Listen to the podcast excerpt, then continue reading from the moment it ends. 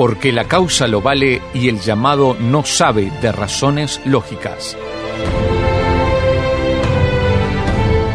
Te invitamos a que te unas a La Vanguardia. Sé parte del ejército de Dios que quiere estar en el frente de batalla. La Vanguardia, porque es hora de avanzar unidos por nuestra fe.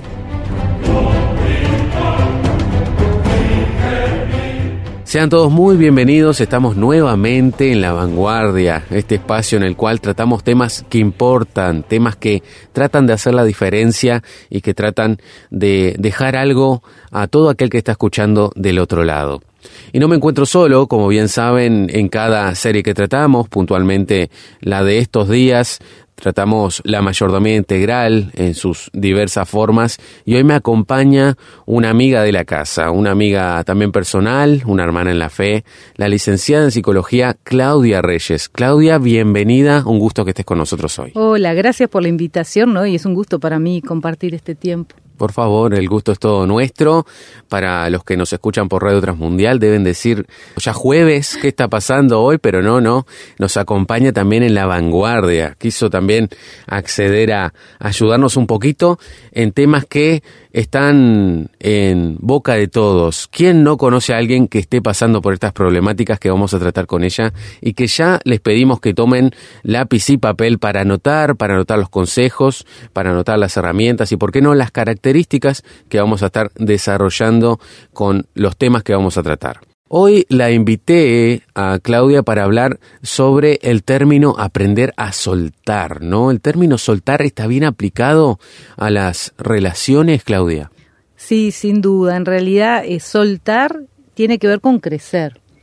Para poder eh, avanzar, nosotros tenemos que ir dejando atrás algunas cosas y a veces hasta relaciones, como dice Pablo, ¿no? Lo, de niño hay que dejarlo atrás, los alimentos que eran para bebés hay que dejarlos y hay que ir por eh, lo que es más contundente. Ahora son procesos y pasa a veces en, en, en los este, procesos evolutivos psicológicos que para poder pasar de una etapa a la otra hay que hacer un proceso de duelo y eso tiene que ver con soltar. Eh, relaciones, relaciones afectivas, este, vínculos laborales, vínculos eh, familiares, amistades, y lo que sea, ¿no? que implica una modificación de lo que conozco, de lo que me hace sentir relativamente bien o a veces mal, porque esto también es interesante, que a veces hay situaciones en la vida que son muy incómodas, pero es lo que yo conozco. Claro. Entonces, dar un paso para mm, crecer dar un paso para abandonar eso, a veces implica mucha dificultad para algunas personas. Entonces, eh, esto de soltar es un poco ese proceso de dejar lo que quedó atrás para extenderme hacia lo que está por delante. Y normalmente esto eh, tiene un, lo que se llama trabajo psicológico. Quiere decir que hay diferentes procesos que se activan para que yo pueda dar ese paso de crecimiento. Y muchas veces lo que trae como consecuencia es un proceso de dolor no necesariamente lo identificamos, a veces lo que sentimos es un poco de tristeza, un poco de frustración, eh, nos confundimos, sentimos que la, que la vida eh, nos está atacando y presionando, nos sentimos muy frustrados, no entendemos, todo eso tiene que ver con ese proceso evolutivo y a veces de, duelo que nos implica abandonar o dejar atrás o dar un paso hacia el crecimiento, pero son procesos que implican mucho compromiso a nivel psicológico, no digo compromiso en el sentido de que yo tengo que cumplirlo, sino en el sentido de que va a demandar mucha energía y que muchas veces nosotros no identificamos el por qué. Es bastante común que nos pase esto, no sé si a los oyentes tal vez en algún momento lo, habrán vivido, que es que eh, decimos yo estaba bien, pero tengo como un dejo de algo raro, ¿no? Es ese como retrogusto emocional de que hay algo que no está bien, pero no sé qué. Y cuando nos ponemos a pensar, decir, bueno, pero mira lo que pasó, eh, cambiaste de trabajo, pero para bien, sí, pero bueno, implicó dejar amistades, dejar vínculos, o venís de mucho estrés, y entonces parar y, y volver a, a proyectarse hacia adelante tiene como esta, esta cosa de cansancio que nos deja emocionalmente más agotados. Y ni que hablar cuando uno tenía un proyecto, un sueño, una expectativa y no se da ¿no? Por ejemplo, eh, hablabas de, dejar atrás o de soltar, por ejemplo, una relación. Imagínate, estabas enamorado o enamorada de alguien y todo en la imaginación todavía, ¿no? Claro. Te gustaba, te parecía que podía ser, que la cosa podría andar, empezar una amistad, pero no anduvo. No anduvo por nada en específico, simplemente como que no hubo, no, no se fue dando eso. Y la emoción que te podemos llegar a experimentar es una emoción de angustia es una, emoción de duelo, de dolor. La razón nos dice que no es lógico. Y ahí es donde entramos en conflicto. Dice, no, pero si no pasó nada, ¿por qué yo voy a estar mal? No, no, estoy mal por otra cosa, no sé por qué. Y empezamos a arrastrar esos estados emocionales. A veces pasa con la pérdida de, de una expectativa. Me hubiera gustado que mi hijo o mi hija estudiara tal cosa. O sea, ves que estoy hablando de ideas, no de cuestiones reales. No es que mi hijo empezó una carrera y la dejó que eso también implica un proceso de duelo y tengo que dejar atrás esta idea, soltar la idea del hijo que quería, quisiera tal cosa. Es la idea, ¿no? Me hubiera gustado que mis hijos fueran más obedientes, son desobedientes. Y tengo que soltar, porque si no, no acepto los hijos que tengo y no voy en rumbo a construir esa relación que quiero construir. A mucha gente le pasa que eh, no suelta la idea que tenía de lo que quería. O sea, quería tener, bueno, yo hablo mucho de familia, ¿no?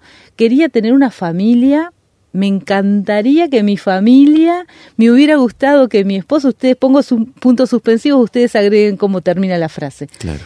Y no pasó. Esta familia es una familia real. Esta familia no es como la que yo me había imaginado. Este esposo o esta esposa no es lo que yo había pensado.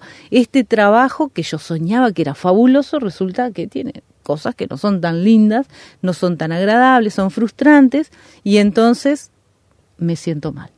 Entonces estoy sufriendo, entonces estoy arrastrando procesos emocionales porque no suelto esa fantasía. Y tal vez esta gente que tengo a mi alrededor, esta familia, este trabajo, que es real, tiene más cosas buenas de las que estoy viendo porque me estoy estoy comparando la realidad con el modelo mental y en el modelo mental hay cosas fabulosas, pero no es real. O sea, es, es, fácil imaginar un mundo ideal, pero hay que eh, luchar con la realidad y la realidad me implica crecer, modificar, negociar, entrar en conflicto y todo eso es un trabajo crecer, mencionaste muchas veces, ¿no? Venimos en el programa anterior de hablar del síndrome de Peter Pan, ni más ni menos, ¿no? Está muy vinculado con esto.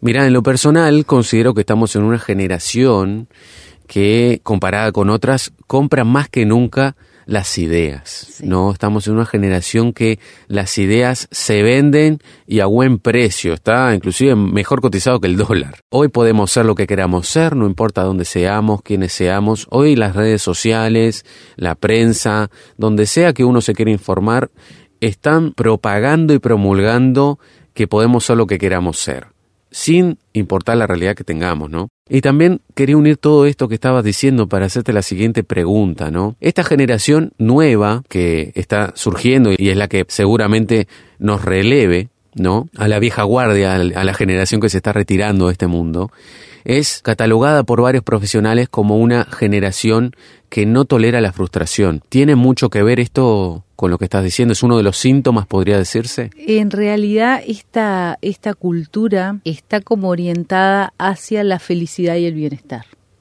Entonces, la idea general que los adultos hemos transmitido, porque nadie nace de, ¿no? Todos nacemos de un proceso, ¿no? Exacto. Entonces, porque a veces nos, nos rajamos las vestiduras diciendo, esto esta cultura, estos jóvenes, ¿no? Pero esto lo hicimos nosotros, alguien les dio esta, estas ideas, ¿no? Porque las ideas se transmiten de unos a otros. Tenemos una este, exageración, diría yo, porque no se me ocurre nada mejor, eh, de estar orientados hacia la felicidad y el bienestar. Entonces la gente más joven yo creo que ha comprado esa idea que vos decís de eh, que uno puede ser feliz y puede ser y vivir en un estado de bienestar absoluto. Inalterable, ¿no? Claro, disfrutar de la vida, pasarla bien. Mucha propaganda que uno ve en este momento tiene que ver con eso, con gente que si uno presta atención, fíjense, deja este, no sé, el trabajo, se va con una cajita porque ahora va a tener un mejor este pasar en el campo, ¿no? Claro. O sea, ¿Y qué ves de, ese campo, ese lugar que te muestra? Un lugar precioso, fabuloso, conectado con la naturaleza, sin problemas, sin sufrimiento, sin enfermedad, sin dolor, sin muerte, sin nada de eso. Un paraíso en la tierra. Claro. Y entonces eh, esa, esa idea está yo creo que sobrevaluada porque en realidad somos seres humanos que vivimos en esta tierra, que tenemos procesos y que el crecimiento en realidad, como veníamos hablando, es un tironeo, es un conflicto entre lo que era y lo que quiero ser. Y para eso hay que trabajar. Y para trabajar hay que esforzarse. Y para esforzarse hay que frustrarse. Y para frustrarse se pasa angustia, dolor. O sea, vivimos en un mundo corrompido. Creo que en algún sentido, si queremos este, como eh, idealizar el concepto, Dios marcó en nosotros ese proyecto de paraíso que tenía. Eh, él quería que viviéramos realmente así, pero no, no se puede vivir así, porque este mundo es un mundo corrompido, que vive en pecado. Entonces está la muerte, la enfermedad, los conflictos, las tensiones, las guerras, todo lo que vivimos nosotros. Entonces, esta fantasía súper idealizada de bienestar, felicidad, está haciendo que mucha gente no se dé cuenta o no, no logre conectar con el aquí y el ahora. De hecho, los padres le dicen a los hijos que ellos los crían para que disfruten la vida. Bueno, está bárbaro, a mí yo estoy muy de acuerdo con la idea de disfrutar, creo que también, y acá un paréntesis, muchos cristianos se han encargado de transmitir la idea de que la vida es terriblemente difícil, es un sufrimiento y andamos arrastrando la vida, bueno, la vida de un cristiano no debería ser así. Un via crucis, Claro, claro. Dice la Biblia que Dios tiene una vida abundante para nosotros. ¿Qué pasa cuando no la vivimos? No la vivimos por el pecado. Entonces, yo creo que ahí, bueno, es como equilibrio en la cuestión, ¿no? Pero en, el, en la cultura general está muy sobrevalorado la felicidad y el bienestar y no nos damos cuenta que para tener esa felicidad y ese bienestar hay procesos y esos procesos implican conflicto, implican dolor, implican frustración, implican una disciplina de trabajo implican comprometerse con la vida. ¿Y qué pasa? Hay una sobreprotección de la infancia, de la adolescencia, de la juventud, entonces frente a cualquier dolorcito mínimo la gente no se puede reponer, pero es porque no ha experimentado los procesos de aprendizaje. A ninguno de nosotros se nos ocurrió, por ejemplo, yo tengo 52 años, ¿no? A mí no se me había ocurrido en mi vida, por, por la educación me refiero, ¿no? Que mis padres me dijeran que el mundo era un lugar fabuloso para vivir. De hecho, siempre me dijeron, hay que trabajar, hay que esforzarse, lo que te vamos a dar es estudio, así que estudiar, y estudiar significaba a veces levantarse a las 4 de la mañana, o sea, nadie me dijo, mira que la vida te va a sonreír, claro. mira que vos vas a levantarte un día y te van a dar el sueldo y vos no vas a hacer nada, o sea, en mi concepto de vida estaba trabajar, estudiar, esforzarse. Estaba asumido. Claro, era parte de... Ahora, cuál es el mensaje que le estamos dando a la cultura, a nuestros niños, adolescentes, preadolescentes. Les estamos diciendo que hay pobrecito, que no, que cuidado, que no, que si llueve no salga porque se puede enfermar, que el trabajo, si el jefe te habla mal, y bueno, tenés que dejarlo, vos valés, tenés que tener otro mejor trabajo. Y no estoy diciendo que no vale la persona, tiene que aprender a enfrentar los problemas. Claro. Entonces, ahí tenemos un problemón que es el hecho de que estamos generando gente con poca capacidad, no solo para frustrarse, sino para administrar el dolor. Y esto es un problema serio, porque si un niño no puede resolver el problema con su amiguito que lo mira mal, después los otros lo van a criticar, lo, son cuestiones humanas. Tengo que enseñarle a resolver esos problemas. Entonces, doy una conferencia para que todos nos tratemos bien. ¿Y qué estoy haciendo? Evitando los procesos de, afrontamiento. Tengo que enseñar al niño a responder a los problemas, a enfrentar los problemas, a que le diga al otro, bueno, mira, vos podés opinar así, pero yo soy esto, valgo por esto, y seguir adelante, porque después va a entrar en la preadolescencia y va a entrar en conflicto porque no lo quieren, y en la adolescencia se va a aislar. ¿Y cuándo se va a suicidar? Porque no soporta el dolor.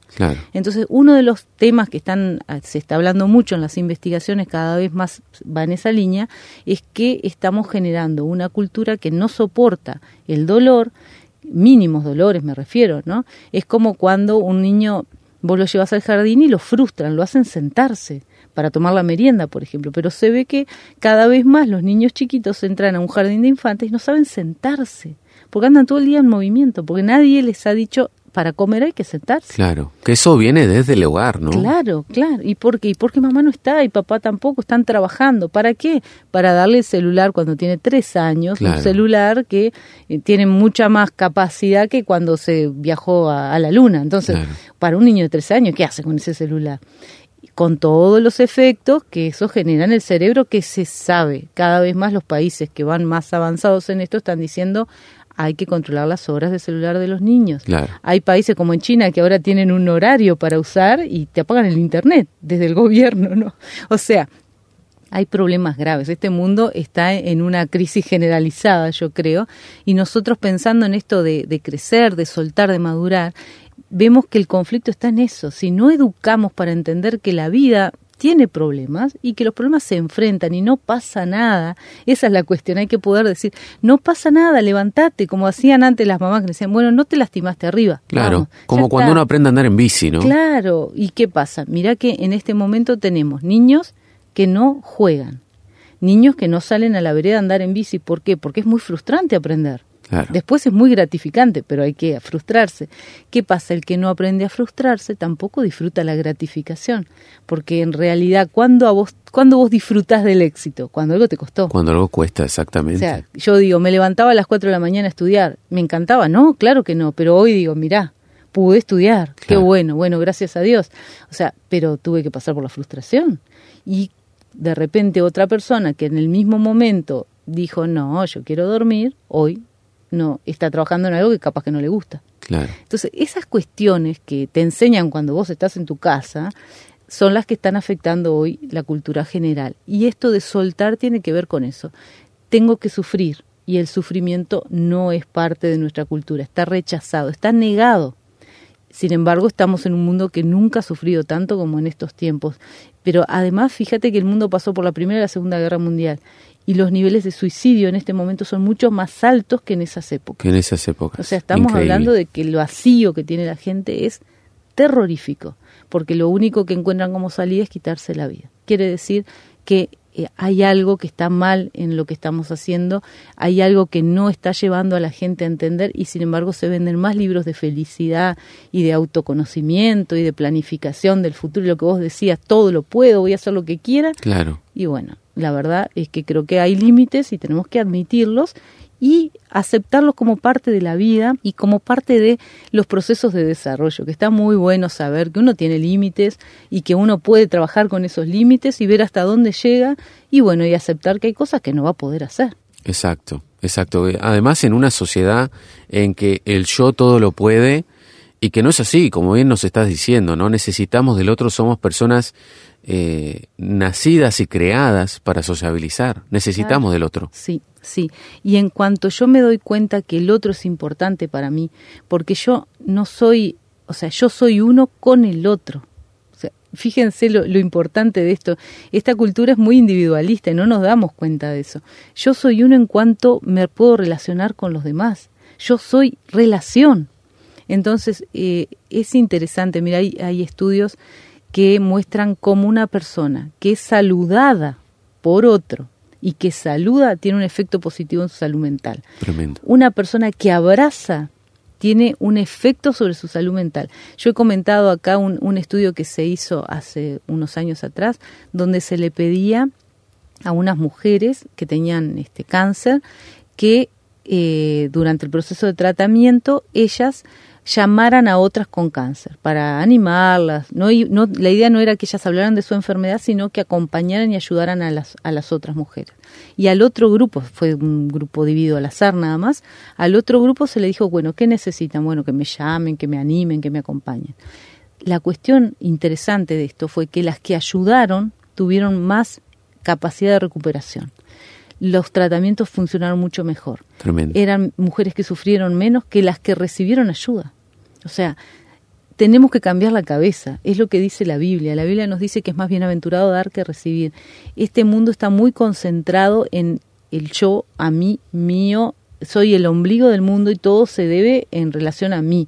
Y la idea es que cuando yo salgo y me entrego, empiezo a sanarme, empiezo a servir, empiezo a ayudar a otros, pero eso tiene una retroalimentación impresionante en mi salud mental, pero además en mi salud física. O sea, es impresionante las consecuencias. Todos los estudios van mostrando que es más importante estar a disposición de los demás que estar pensando a mí no me llaman, che, nadie me da corte, bien típico del uruguayo, ¿no? Claro. Pobre de mí, acá solito y nadie. O sea, no, salí, mirá, hay un mundo que necesita ayuda.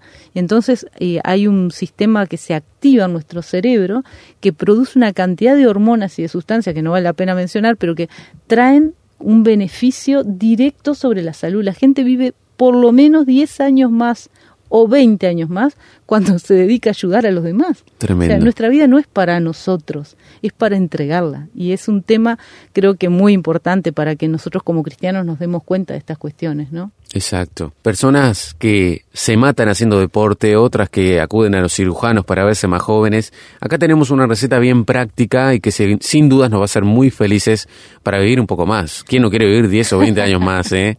No solamente esto es un tema de edad, es un tema de proyección a futuro. Vamos una breve pausa y continuamos con este tema que está imperdible.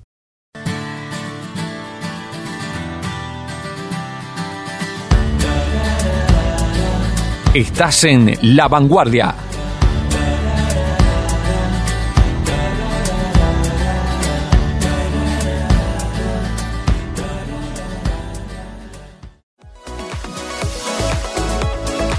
Si quieres comunicarte con nosotros, por favor envíanos un mensaje de WhatsApp a través del número signo de más 598 91 610 610. Conéctate con nosotros a través de nuestra dirección de Instagram. Encuéntranos como La Vanguardia-RTM. También podrás acceder a nuestros contenidos en Spotify. Nos encontrás como La Vanguardia RTM.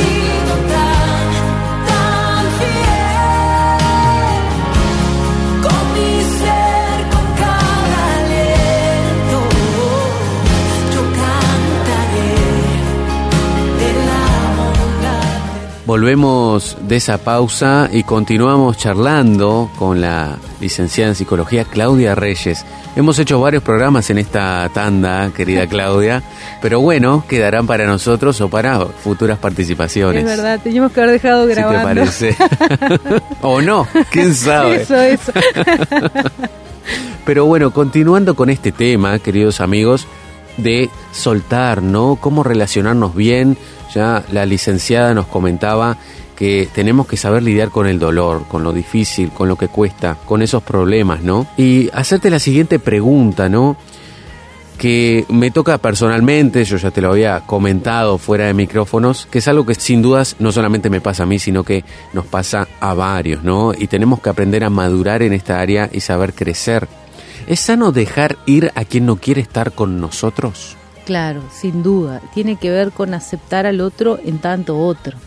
Y, Claro. y esto realmente es este es- es un poco lo que hablábamos antes de- del corte que somos con los otros por eso nos duele cuando alguien dice bueno yo quiero ir por otro camino y- Claro. y, no estás en mi plan y eso nos duele porque es un- una herida narcisista llamamos los psicólogos a eso que es un golpe en, en quién somos también Claro, y, y esto hace que atravesemos procesos de duelo. A veces puede ser, eh, bueno, eh, yo quiero construir otro proyecto de vida y no necesariamente es que eh, no valoro quién sos, ni cómo sos, ni tus características, sino que simplemente es paralelo mi proyecto, no, no, no conecta con el tuyo, que eh, a veces nosotros lo tomamos todo tan personal, que Claro. nos parece que cuando alguien dice yo quiero seguir por otro camino, es como que nos están rechazando a nosotros. Y a veces lo que están rechazando es el proyecto nuestro, que Claro. vamos por otro rumbo. Y tenemos que ser honestos con esto y hablar y preguntarnos, ¿no? Pero también entender que la relación es una relación de libertad. Yo siempre pienso en el Señor, ¿no? Él nos amó tanto, nos creó a nosotros, creó este mundo para nosotros, nos instaló, pero Él nos dio libertad exacto. una libertad muy peligrosa que nos ha traído todas estas este, consecuencias que estamos viviendo hoy en día, ¿no? Sin dudas. O sea, elegimos el pecado. En esa libertad lo rechazamos al Señor. Y en, esa, y en ese amor tan abundante que Él ha tenido, dio la, la salida para ese abandono que nosotros tuvimos hacia Él. Pero Él nos siguió amando y Él nos dio la capacidad de poder elegir apartarnos de Él. Esto es impresionante. O sea, Dios podría haber hecho que nos mantuviéramos con Él. Y si hay un amor más grande, eh, o sea, no hay ningún amor más grande, para decirlo mejor, que el de Dios, que entregó su Hijo por nosotros. Ese es el, el- como el extremo de amor. Y sin embargo nos dio libertad. Qué Es interesante ese concepto, ¿no? Porque el amor de Dios tiene una cláusula de libre elección. Sí, sí. Y, y esto nos habla de nosotros también, nos habla de la salud mental. Si Dios nos creó para poder elegir, tenemos que permitir que los demás elijan. Claro. Cuando nosotros no podemos permitir que alguien elija y, y entonces nos molestamos, nos enojamos y hasta podemos llegar a ser violentos, cuando nuestro valor depende de que el otro esté conmigo. Cuando esto pasa, en realidad el otro ya no es un otro, es un objeto. Claro.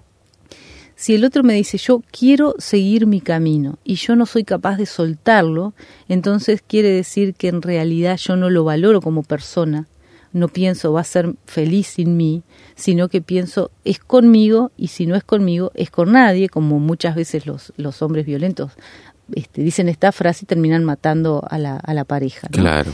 y eh, la terminan matando en un periodo, porque a veces la gente dice, bueno, ya se separaron, ahora está todo tranquilo. No, los siguientes dos años después de la separación son los más peligrosos, porque es donde se empieza a procesar todo este, este duelo, esta separación. Y si el otro no es un otro y es un objeto de mi afecto, de mi vida, de mi proyecto, de mi todo, entonces está en peligro.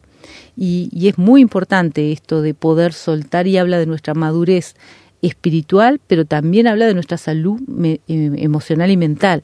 Está diciendo yo valgo lo suficiente como para ser capaz de decirle al otro si querés irte, te podés ir Claro.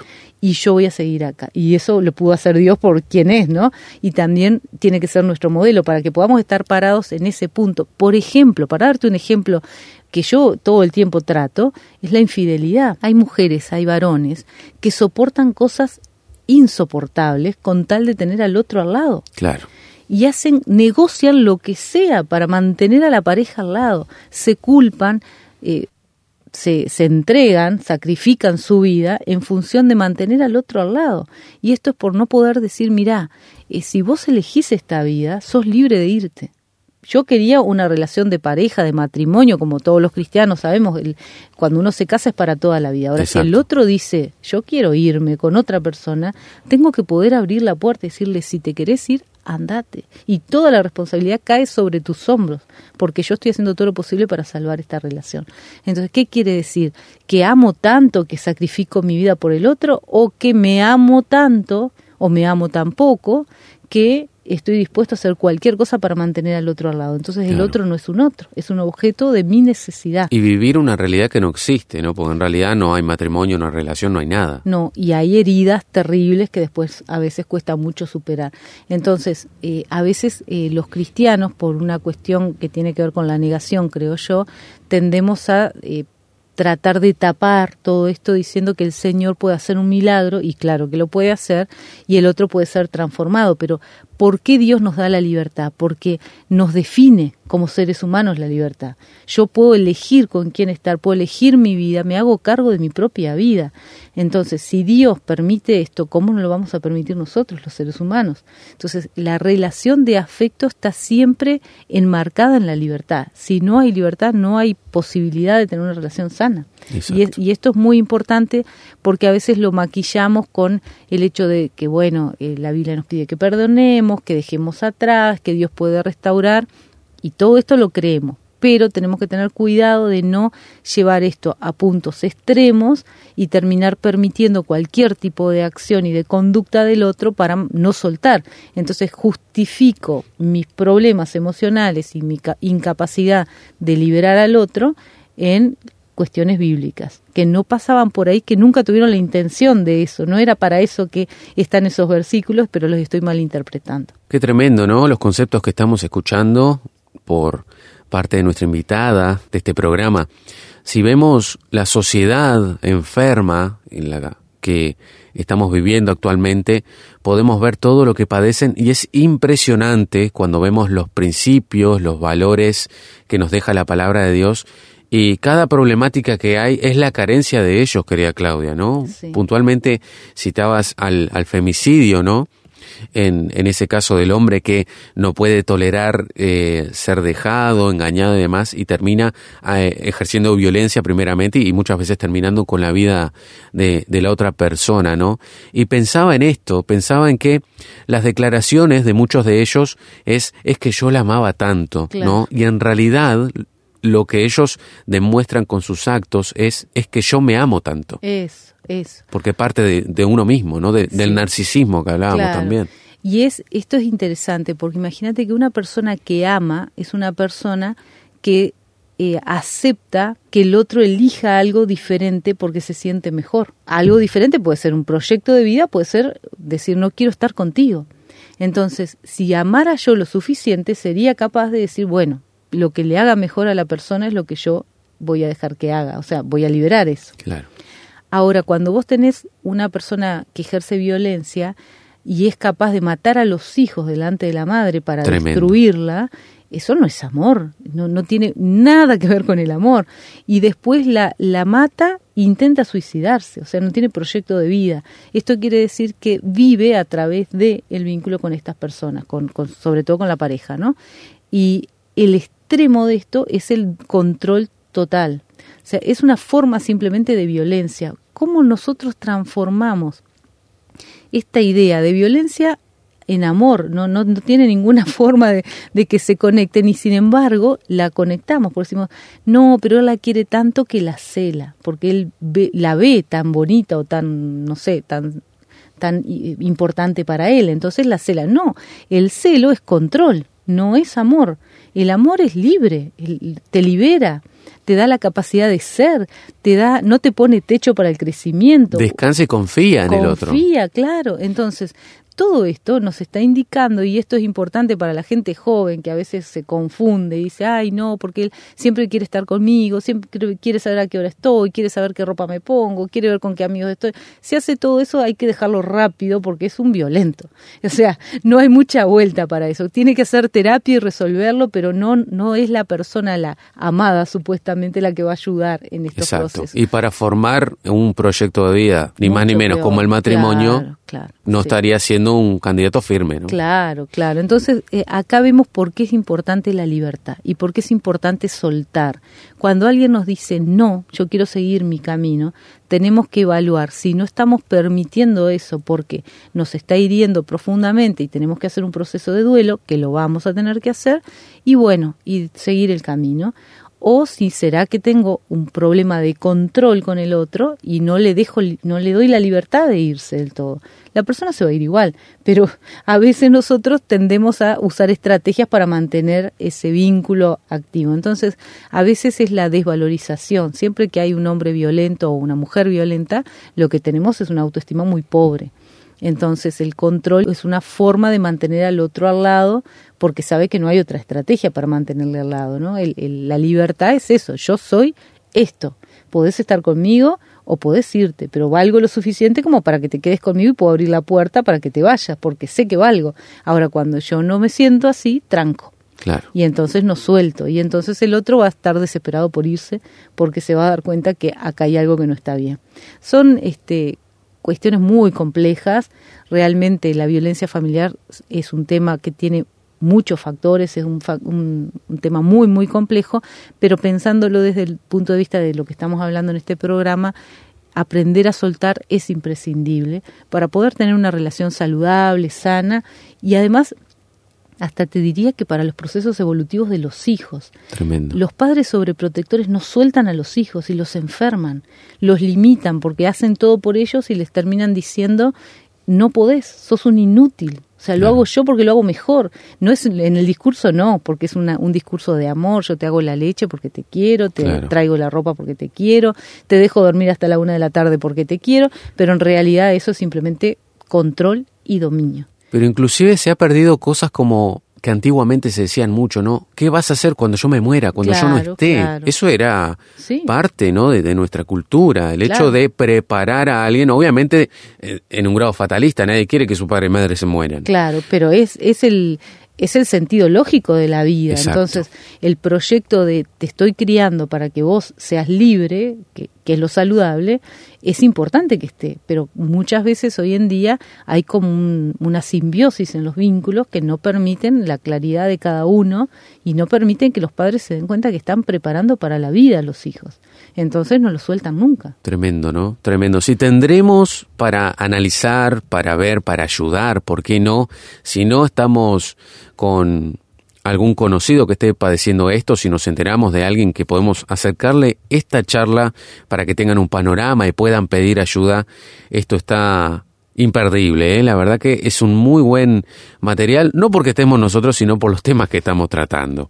Agradecerte, Claudia, por este primer programa acá en La Vanguardia y bueno, más que invitada, tenés tu espacio más que asegurado y encantados de que hayas estado hoy. No, fue un gusto compartir este tiempo y bueno, esperamos que sea útil para, para quienes no. nos han escuchado y bueno, que Dios les bendiga muy ricamente y que todos estos temas que hemos hablado por lo menos sean este, algo para ir pensando de a poquito y, y bueno, por lo menos hacernos preguntas que es lo más importante. Exacto, ¿no? Empezar a hablar de estas cosas. ¿Cuánto nos sana empezar a hablar? ¿Cuántos problemas tenemos por no hablar? Nosotros nos vemos la semana que viene. Que pasen muy bien.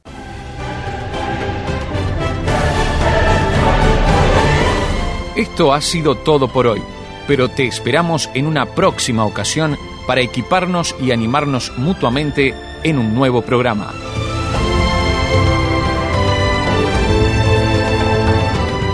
Para contactarte con nosotros y ser parte de esto, te puedes comunicar al signo de más 598 91 610 610. También puedes interactuar con nosotros desde Instagram. Búscanos como La Vanguardia-RTM. Al igual podrás escuchar cada una de nuestras charlas en Spotify. Encontranos como La Vanguardia RTM. Esto ha sido una producción de Radio Transmundial. Que Dios te bendiga grandemente y recuerda que no estamos solos. Desde ahora estás en La Vanguardia, porque es hora de avanzar unidos por nuestra fe.